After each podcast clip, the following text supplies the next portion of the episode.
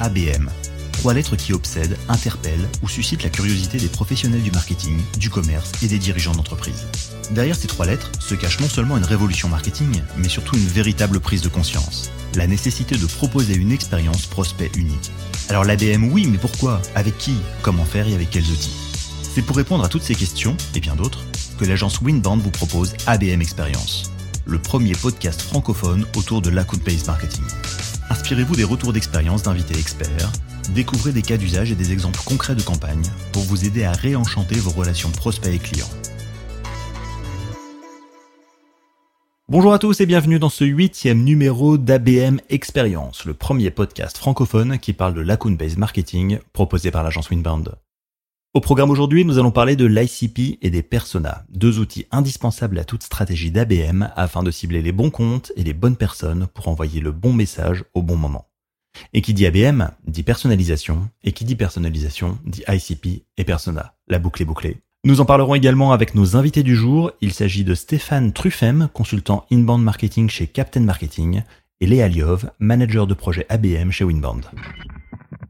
Si tu prends euh, cette définition de l'ICP, ça te permet de, euh, bah de, de, par rapport à ta masse de clients, d'en de, extraire quelques-uns qui seraient idéaux parce que justement moins d'investissement pour vendre et moins d'investissement pour contenter le, le, le, client. Et du coup, tu regardes quels sont les look-alike euh, dans tes dans tes leads. Tiens, il y a des leads qui correspondent à mon client idéal. Ben, c'est vers ces leads-là que tu vas effectivement euh, euh, être le plus le plus vigilant, le plus concentré, peut-être les, les mettre en termes de, de, de priorité dans tes activités commerciales.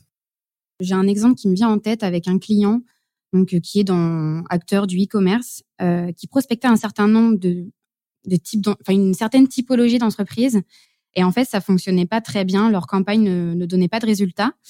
Donc, on a décidé de faire un ICP ensemble. Et en fait, on s'est aperçu qu'ils visaient euh, trop haut par rapport à leur maturité, par rapport à, à leurs solutions. Et, euh, du coup, on a eu un travail par la suite euh, de recalibrage en fait de leur stratégie. Donc, ça a été un point assez important. Enfin, nous terminerons cet épisode par les dernières actualités, nouveautés et bonnes pratiques à connaître autour de l'ABM et du marketing B2B. ABM Expérience épisode 8, c'est parti.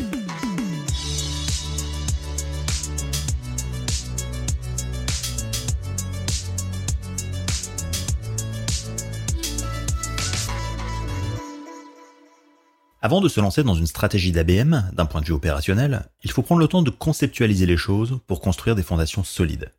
Imaginez que vous construisez une maison. Les campagnes marketing, l'emailing, les box cadeaux et tout ce qui peut sembler fun à mettre en place constitue la décoration de votre habitation. Mais si tout cela ne repose pas sur du solide, vous dépensez alors de l'argent pour construire un château de cartes qui risque de s'écrouler au moindre faux pas. ICP et Persona sont deux socles à savoir construire et activer avec précision. Surtout ne les ignorez pas, car ce sont des pièces maîtresses de l'ABM.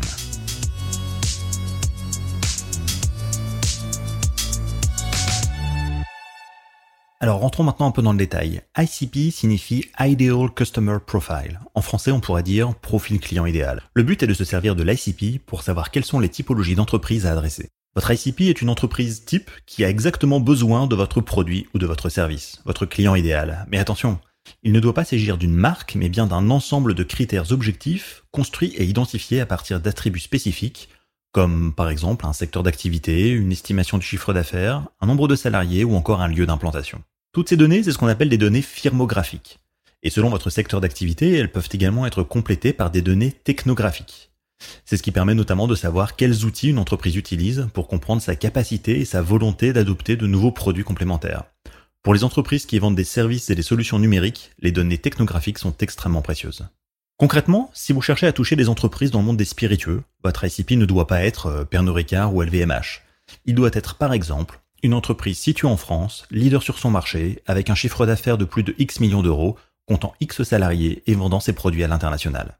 Bien définir son ICP permet de faciliter l'alignement entre commerciaux et marketeurs. Les parties prenantes de l'approche ABM peuvent ainsi mieux concentrer leurs efforts si elles savent à qui parler. Cela signifie connaître l'actualité du marché et du secteur, mieux identifier les besoins, les points de friction et les tendances du moment. Votre ICP peut répondre à un ou plusieurs objectifs. Cela peut être l'alignement avec votre plan stratégique, un potentiel de marge brute, la conquête d'un nouveau territoire ou encore un nouveau secteur d'activité. On peut également ajouter à ça l'exploration de comptes similaires à vos comptes existants, des stratégies d'upsell ou de cross-sell, ou encore la mise en vente de produits et services spécifiques. Pour bien définir votre ICP, vous devez vous poser les bonnes questions. Je vous donne quelques exemples. Quelle problématique résolvez-vous? Comment votre compte clé la définit-il? Y a-t-il d'autres acteurs sur le marché qui s'attaquent à cette problématique? Comment vous, en tant qu'entreprise, allez-vous apporter une valeur unique? À noter que si votre ICP doit être stable, et en général ne pas évoluer tous les jours, il peut toutefois être revisité ou mis à jour une à deux fois par an, afin de l'ajuster selon les résultats de vos campagnes ou de vos nouvelles ambitions business.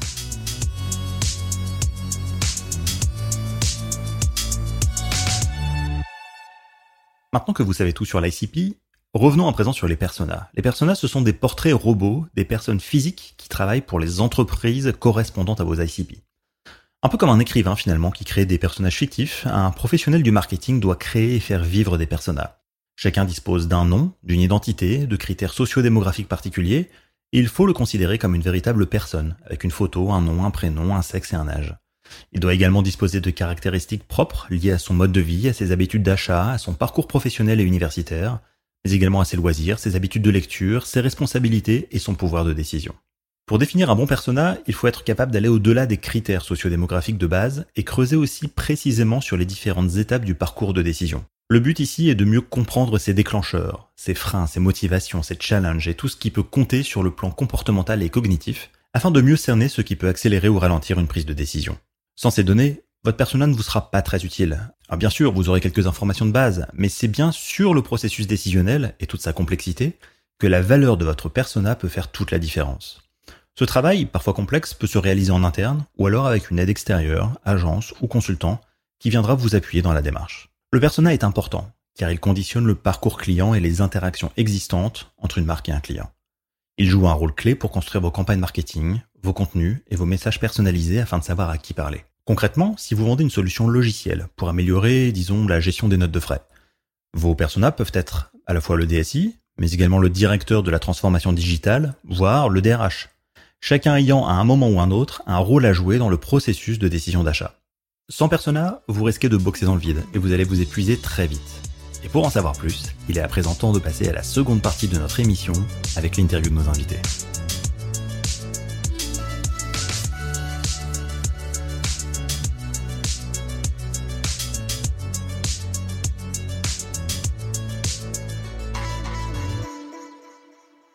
Bonjour Léa Liov, vous êtes manager de projet ABM chez Winband. Est-ce que vous pouvez nous expliquer votre rôle et la manière dont vous accompagnez vos clients en matière d'ABM oui, bien sûr. Euh, merci de me recevoir dans un premier temps dans, dans cet euh, épisode. Euh, alors nous, on accompagne les clients en fait dans la construction et le déploiement de leur stratégie d'ABM, donc d'account-based marketing. Donc autant sur l'aspect réflexion stratégique que sur l'aspect opérationnel. C'est-à-dire qu'on va vraiment les accompagner de A à Z dans le déploiement euh, de cette euh, stratégie. Donc ça commence par euh, le, un premier travail en fait d'identification des comptes cibles, donc qui vont être à fort potentiel pour leur business et leurs objectifs commerciaux. Et ensuite, on va aller faire des recherches approfondies sur ces comptes cibles, sur leur marché, sur leurs enjeux, pour vraiment aller identifier des points clés sur lesquels on va baser la stratégie. Et ensuite, on va construire des messages en fait euh, qui vont être les plus pertinents et on va aller les personnaliser au maximum pour aller euh, influencer les comptes et euh, essayer de se démarquer, d'obtenir un rendez-vous et au mieux de, de closer un deal. Donc, quand on parle d'ICP et de persona, c'est quelque chose que vous connaissez par cœur? oui, oui, tout à fait. Ouais, c'est des, des outils qu'on utilise beaucoup dans, dans la stratégie d'ABM. Et de l'autre côté, nous avons également Stéphane Truffem. Stéphane, vous êtes consultant inbound marketing chez Captain Marketing. Euh, pouvez-vous nous en dire plus sur votre rôle et votre mission? Bonjour Léa, bonjour euh, Julien. Merci pour l'invite. C'est vraiment très euh, très sympathique de participer à ce, à ce podcast. Alors moi, ben, je suis un vieux de la vieille du digital, donc j'ai fondé une agence dans les années 2000, donc une agence qui ressemblait en tout point à, à Winband. Voilà, puis je me suis intéressé très euh, très tôt aux notions d'inbound marketing et de content marketing. Et donc aujourd'hui, euh, bah, j'ai revendu mon agence en 2015 et j'accompagne désormais mes clients en tant que en tant que consultant, en tant que solo, donc sur des dimensions d'inbound marketing, génération de leads hein, globalement et de, et de content marketing. D'accord, très bien. Alors quand on parle d'ABM, évidemment, on parle d'ICP, on parle de persona. On va commencer par l'ICP parce que c'est important de bien réexpliquer les choses, en particulier pour les personnes qui nous écoutent. Le client idéal, donc cet ICP, il est parfois défini de manière un peu informelle hein, dans la tête du directeur marketing ou du directeur commercial. C'est pas forcément formalisé. Ma première question, Léa, c'est de savoir est-ce qu'il faut le formaliser? Et, si oui, pourquoi c'est important de le faire? Euh, Oui, donc en fait, effectivement, nos clients viennent souvent avec une idée un peu euh, fictive du client idéal qu'ils souhaitent euh, adresser. mais en fait, on s'aperçoit en faisant cet exercice donc de création de, de, de l'ICP que parfois il y a un, vrai fossé entre euh, la réalité et euh, ce qu'ils se sont imaginés. Donc c'est important de le faire. Euh, j'ai un exemple qui me vient en tête avec un client donc qui est dans acteur du e-commerce qui prospectait un certain nombre de, de types, enfin une certaine typologie d'entreprises et en fait ça fonctionnait pas très bien. Leur campagne ne, ne donnait pas de résultats. Donc on a décidé de faire un ICP ensemble et en fait on s'est aperçu qu'ils visaient trop haut par rapport à leur maturité, par rapport à, à leurs solutions. Et, euh, et du coup, on a eu un travail par la suite euh, de recalibrage en fait de leur stratégie. Donc ça a été un point euh, assez important. Donc effectivement, c'est un outil qui est, qui est très utile pour bien aligner la stratégie commerciale et marketing. Et puis, ça permet vraiment de centraliser ses ressources et son énergie au bon endroit et d'adresser les bonnes entreprises. Et on sait qu'il va, il va y avoir des résultats par la suite. Quoi.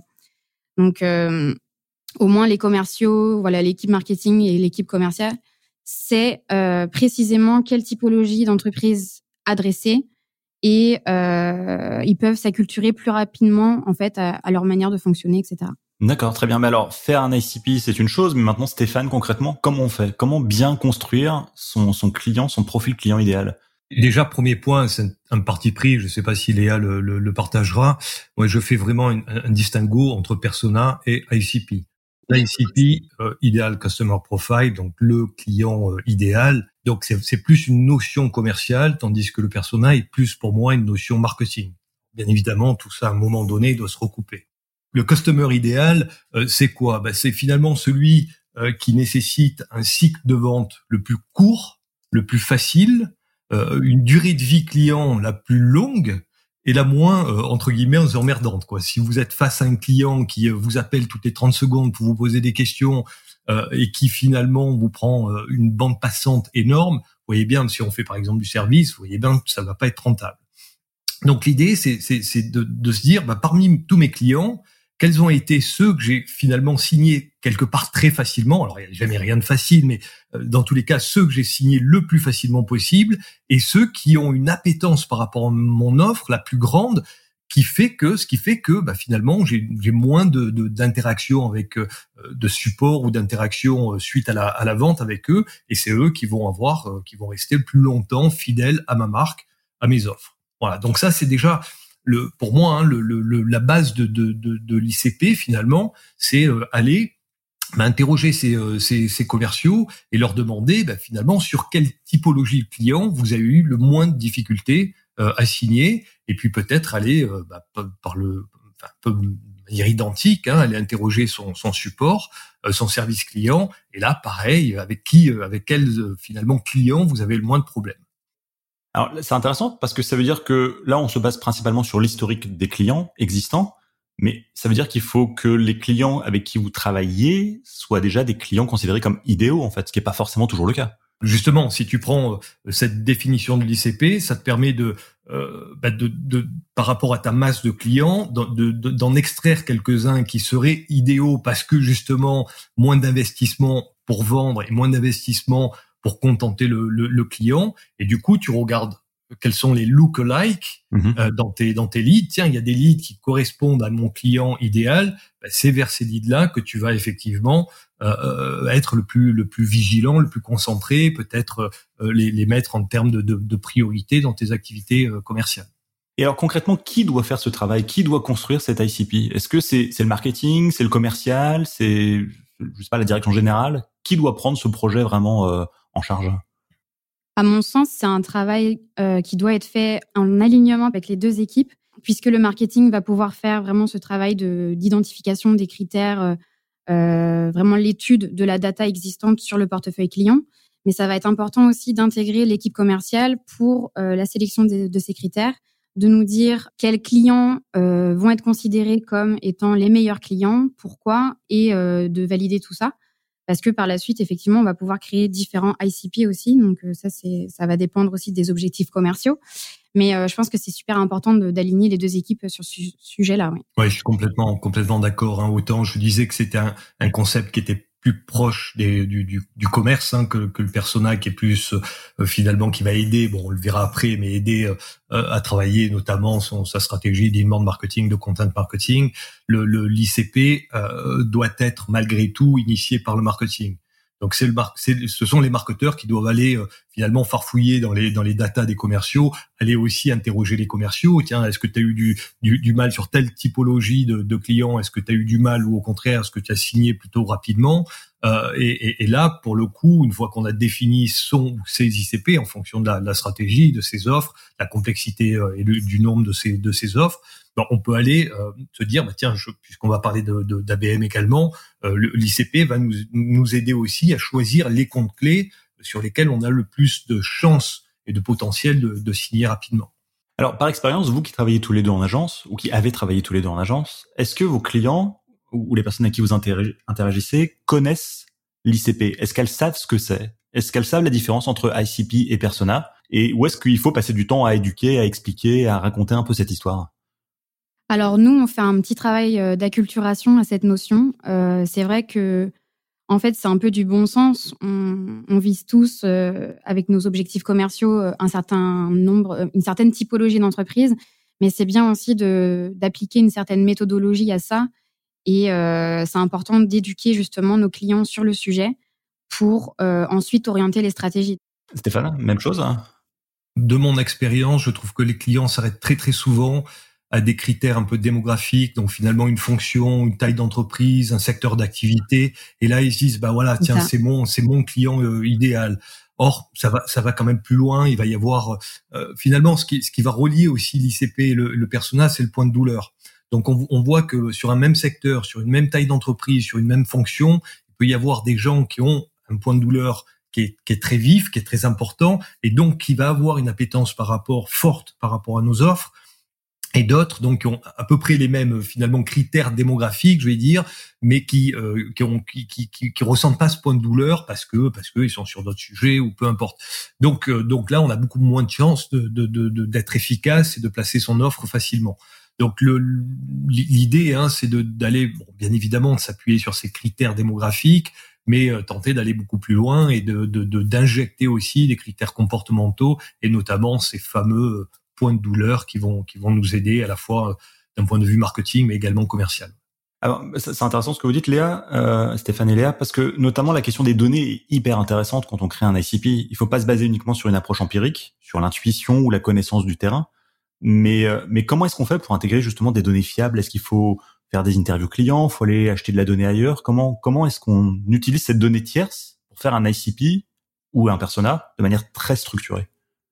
Concernant l'ICP, le, le, la data qu'il va falloir aller chercher, c'est euh, essentiellement, comme je le disais euh, précédemment, ça va être des cycles de vente en fait. Hein. Est-ce que est-ce que mon cycle de vente a été plutôt euh, très court? Est-ce que mon investissement d'un point de vue commercial finalement n'a pas été très très important?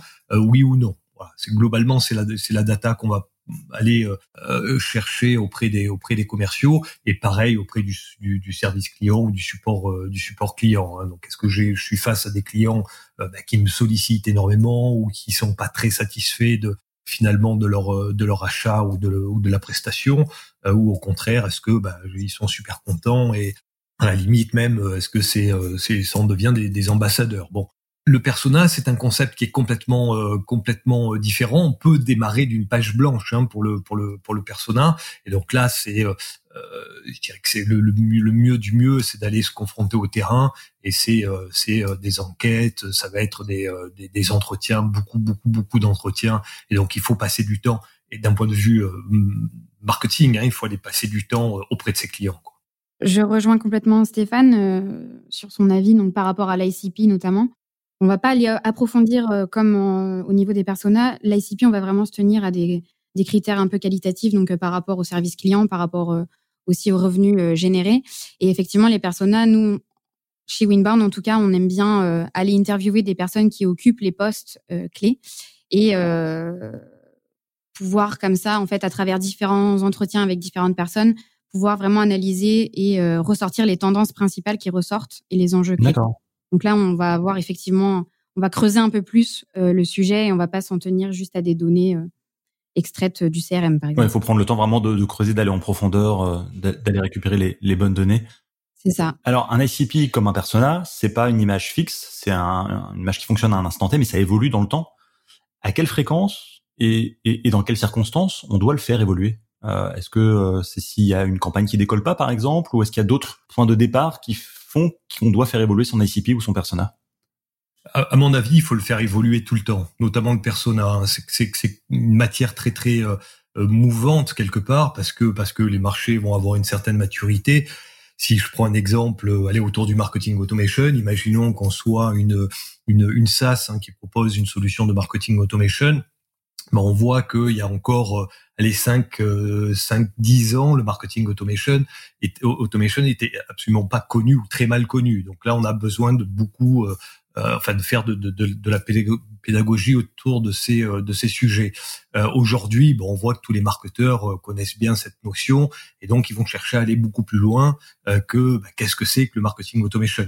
Hein, donc on va rentrer dans probablement dans des interrogations autour de l'optimisation. Tiens, mes séquences marchent pas. Comment je peux analyser la data comportementale Comment je peux une fois que j'ai euh, détecté euh, des, euh, des, des, leads potentiels, les passer peut-être de manière plus agile à mes, à mes commerciaux et faire en sorte que mes commerciaux les prennent rapidement en charge, par exemple. Hein, ça peut être des, des, des, questionnements comme ça. Donc, donc oui, les marchés évoluent, les, les, les, enjeux évoluent, les problématiques, les pains des clients évoluent. Donc c'est une matière qui est vivante et il faut la travailler, je dirais, quasi au quotidien. Et ne serait-ce que de la data comportementale, j'écris un article de blog, je fais un podcast euh, je euh, euh, fais une vidéo, il y a un podcast ou un article de blog qui performe dix fois mieux qu'un autre, a priori, c'est probablement que le sujet intéresse plus mes cibles, mon audience, donc mon persona, que, que, que, le sujet qui a performé. Donc, il faut vraiment avoir une veille, vraiment une vision à 360 degrés en permanence pour voir un peu quelle est l'évolution du marché et se poser la question de savoir s'il faut adapter en permanence son ICP ou son persona. L'ICP, à mon sens, évolue quand même moins rapidement que le, que le persona. Euh, le persona, c'est euh, oui, il faut il faut se nourrir de la data euh, comportementale hein, qu'on va qu'on va récolter depuis euh, ses propres interactions sur des médias sociaux, sur son site web, sur son blog, bien évidemment à travers les, les, les entretiens, super important. Donc régulièrement, hein, il faut aller euh, redescendre dans l'arène, je dirais, en tant que marketeur, hein, et puis euh, bah, euh, décrocher son téléphone, faire de la visio, aller sur des, peu, importe, sur des événements, sur des salons, et, et discuter hein, tout simplement avec avec ses clients, avec des, des, prospects potentiels. Et, et c'est là où on arrive à se nourrir, quoi, à mieux comprendre quels sont les à la fois leurs enjeux du moment et comment ils expriment ces enjeux. Ça aussi, c'est super important c'est à partir de, de, de, finalement de cette équation, hein, je comprends les enjeux de mes clients, donc leur pain. Je comprends aussi, j'ai détecté quel, quel, euh, comment ils formulaient ces pains-là, et là je peux créer des contenus et des stratégies inbound ou ABM qui sont super euh, efficaces. D'accord, très bien. Alors le persona euh, s'intègre dans un ICP. Maintenant la question c'est de savoir combien est-ce qu'il y en faut, parce qu'on a un ou plusieurs profils de clients idéaux, et combien est-ce qu'on doit avoir de persona par client idéal? Est-ce qu'il faut être très exhaustif, quitte à en avoir 10, 15, 20, ou au contraire être très sélectif Quel est votre, quel est votre regard sur ce sujet? Moi, je dirais que concernant l'ICP, c'est intéressant d'en avoir un différent par euh, solution ou produit, parce qu'on va pas euh, mettre en avant les mêmes arguments, on n'aura pas les mêmes objectifs commerciaux. Le persona, c'est un petit peu plus complexe. Euh, il va falloir euh, trouver finalement des c'est par rapport au pain en fait hein. donc si si par rapport à mon offre s'il y a plusieurs pains qui vont se s'exprimer bah, on est face à différents personas donc il y a pas il y a pas de il y a pas de réponse euh, préconçue. Euh, c'est euh, c'est en fonction des des des pains qui vont s'exprimer sur le marché et donc après, si on détecte plusieurs pains, on peut se dire, bah tiens, ma solution euh, va répondre probablement mieux au pain A et au C, par exemple. Donc je fais, euh, je, je vais prioriser euh, bah, finalement ces deux personas plutôt que le persona B qui est voilà, qui est peut-être un petit peu moins, un peu plus éloigné de ce que je sais, de ce que je sais faire. Effectivement, en plus en ABM, on a, on identifie en fait un certain nombre de, de contacts décisionnaires. Donc on va aller influencer à différents niveaux. On peut influencer des fonctions qui vont être estimées euh, prioritaires et d'autres fonctions qui vont être euh, voilà qui vont avoir un niveau d'influence un peu plus secondaire euh, dans la prise de décision finale.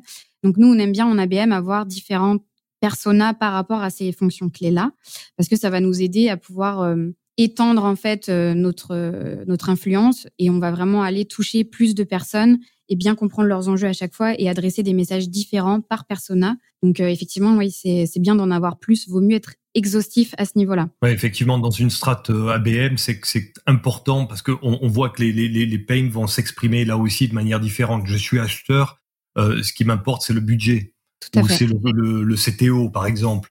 Donc ça, c'est des sujets qu'on va aborder quand on est face à un acheteur et quand voilà, qu'on on veut le, euh, finalement le l'influencer de manière euh, de manière positive.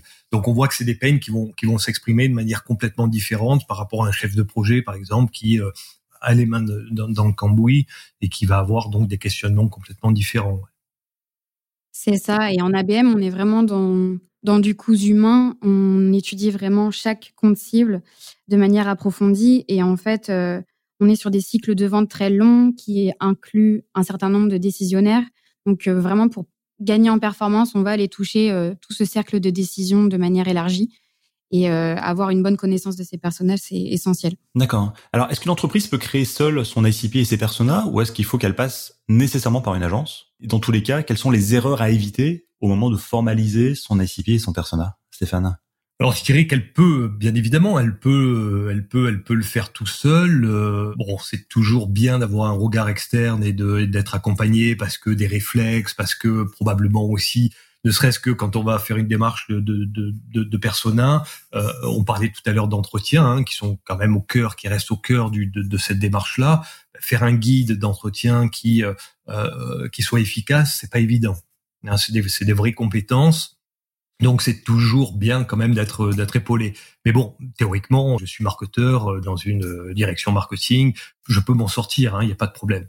Alors qu'est-ce qu'on peut dire, et ça sera ma dernière question, qu'est-ce qu'on peut dire aux entreprises qui veulent faire de l'ABM et qui n'ont pas forcément envie de passer du temps sur la création d'un persona ou d'un ou d'un ICP Alors l'ICP, je pense qu'on peut s'en passer dans une certaine mesure. Euh, si on a déjà un axe stratégique bien défini, qu'on sait où on veut aller, vers quel euh, compte cible euh, et qu'on sait pourquoi. Après, ça restera toujours à challenger, évidemment, mais euh, si on a déjà une idée très précise là-dessus, je pense que l'ICP, on peut éventuellement faire l'impasse. Mais les personas, pour moi, c'est un, élément vraiment essentiel dans la stratégie parce que c'est, ça va orienter toute la stratégie éditoriale. On va s'appuyer sur les vrais enjeux. Enfin, c'est, c'est vraiment une étape à ne pas manquer. Donc, à mon sens, ouais, ça passe en priorité sur l'ICP. Stéphane? Oui, non, je, je me rejoins euh, effectivement Léa. Je pense qu'on peut démarrer sans persona. C'est quand même très très très euh, risqué. Après, avec la data comportementale, je, je, peux me dire voilà, j'ai à peu près une idée finalement de, de, du pain que je que, que j'adresse. Euh, bah, je vais tenter des contenus. Est-ce que ces contenus ont, rencontrent finalement un succès ou pas? Ça, c'est de la data comportementale. Encore une fois, j'ai créé un article de blog, il a été vu dix fois ou dix mille fois on voit bien que c'est pas du tout la, même chose. Alors c'est pareil dans une stratégie ABM. Hein, finalement, j'adresse peut-être un email, j'adresse un contenu, j'adresse un livre blanc. Est-ce que j'ai des retours? Est-ce que ça me permet d'ouvrir des portes? Donc on peut avancer comme ça hein, et, à tâtonnement. Euh, on, on, prend plus de risques, ça demande plus de moyens, ça demande plus de temps. Donc c'est un peu, c'est un peu, c'est un peu dommage, mais euh, ça, ça, fait aussi partie finalement de cette construction de persona. Hein. C'est, c'est, c'est, et d'ailleurs c'est, le terrain malgré tout hein, qui, qui, qui sera le juge de paix. Donc on peut très bien démarrer sur un persona, se dire, euh, ben voilà, on, on pense que c'est il a telle peine et qu'il exprime de telle manière, et donc on va lui adresser tel tel contenu, mais tant qu'on n'aura pas adressé ces contenus, tant qu'on n'aura pas fait nos actions marketing, notre campagne ABM, une vente, peu importe, euh, et qu'on n'a pas de résultat, on est toujours dans le flou. Donc c'est vraiment la data finalement qui va nous dire bah ok j'étais euh, j'ai fait un persona et effectivement je ne suis pas planté, euh, j'ai bien j'ai bien mis là le doigt sur sur là où ça fait mal ou au contraire bah, je, je, devais être un peu à côté et puis bah, j'ai pas de j'ai pas vraiment de retour, ma campagne fait un flop et du coup il faut que je change. Donc le persona pour moi on peut démarrer sans. C'est un risque, c'est un risque en termes d'investissement, en termes de en termes de temps. Après, de toutes les manières, même si on a fait son persona, encore une fois, c'est le terrain et euh, c'est, euh, c'est comme on le disait tout à l'heure, c'est super évolutif. Hein, donc c'est aussi en agissant c'est aussi en pratiquant finalement son marketing qu'on va pouvoir bah, analyser la data et se dire bon bah tiens voilà mon, mon persona euh, bah, je l'avais je l'ai plutôt réussi et puis euh, peut-être que quelques mois après bah, on s'aperçoit que euh, bah, il change dans ses dans ses comportements dans ses besoins et donc là aussi bah, il va falloir que j'adapte mes ma prise de parole tout simplement. Donc en résumé c'est indispensable ou en tout cas très fortement recommandé c'est évolutif faut se baser sur la donnée, faut aller voir les gens, faut aller sur le terrain. Et tout ça, ce sont des bonnes pratiques qui permettent de construire son ICP et son persona. Hein. c'est bien ça. Exactement, oui. Très bien résumé. Parfait. Eh écoutez, merci à tous les deux de votre participation. Merci beaucoup. Merci. Je rappelle, euh, Léa Lioff, que vous êtes manager de projet ABM chez Winband. Stéphane Truffem, quant à vous, vous êtes consultant inbound marketing chez Captain Marketing. Merci à tous les deux pour cet échange. Merci. Merci. À bientôt.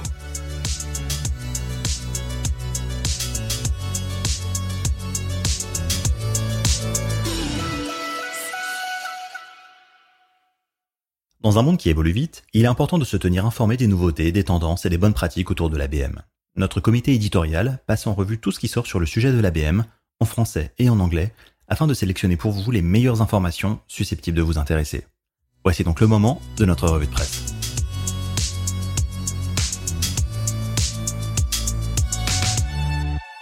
Les directeurs marketing placent la culture de la donnée en tête de leurs futures compétences. C'est ce que montre l'étude Quels enjeux et quelles priorités pour les CMO en 2022 et au-delà. Une étude qui est publiée par l'association ADTM et l'institut de sondage BVA qui observe les évolutions du marketing.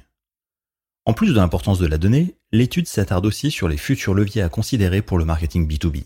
Il s'agit des sciences comportementales, du développement des innovations de rupture, des outils Martech et AdTech, ainsi que du design d'expérience. Ce sont les prochaines tendances à surveiller de très près et qui pourraient bien venir garnir la boîte à outils des professionnels du marketing, aussi bien pour vous que pour les futures personnes que vous allez recruter.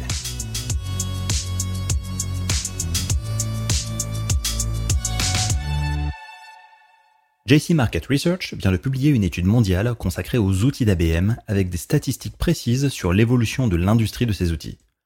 On peut noter qu'une donnée de ce rapport souligne notamment l'importante fragmentation du marché des logiciels ABM, en fait, ce qu'il faut retenir, c'est qu'il n'existe pas un outil qui domine les autres, mais plutôt une dizaine d'éditeurs qui se partagent le marché, avec parfois des fonctionnalités très différentes. Parmi les plus connus, on peut noter Sixsense, Acton, Adobe Campaign, Demandbase, InsideView, Marketo ou encore Terminus. Choisir son ou ses outils ABM peut donc être légitimement complexe pour les entreprises et les directions marketing. Raison de plus pour bien se faire accompagner afin de ne pas surinvestir inutilement. Avant de nous quitter, voici les trois choses à retenir. Numéro 1.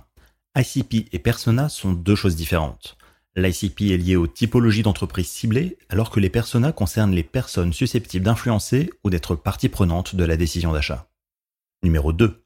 Il ne faut surtout pas faire l'impasse sur la formalisation de votre ICP et de vos personas. Le fait de les co-construire, de les écrire et de les partager fait partie de l'acculturation de vos équipes à l'ABM. Numéro 3. ICP et Persona sont des repères qui doivent être stables dans le temps. Ils ne sont pas censés être mis à jour trop souvent, car c'est sur eux que se base notamment votre stratégie opérationnelle. Il faut donc mieux prendre le temps qu'il faut pour bien les structurer, et ce dès le départ. Et c'est la fin de notre huitième numéro consacré à l'ICP et au persona. Je vous donne rendez-vous le mois prochain pour le neuvième épisode, où nous parlerons du baromètre consacré à l'état de l'ABM en France. À très vite. Vous souhaitez en apprendre plus sur l'ABM Alors adhérez à la communauté du club ABM Experience sur abmexperience.fr pour échanger avec vos pairs et participer à des événements exclusifs. Merci de votre fidélité.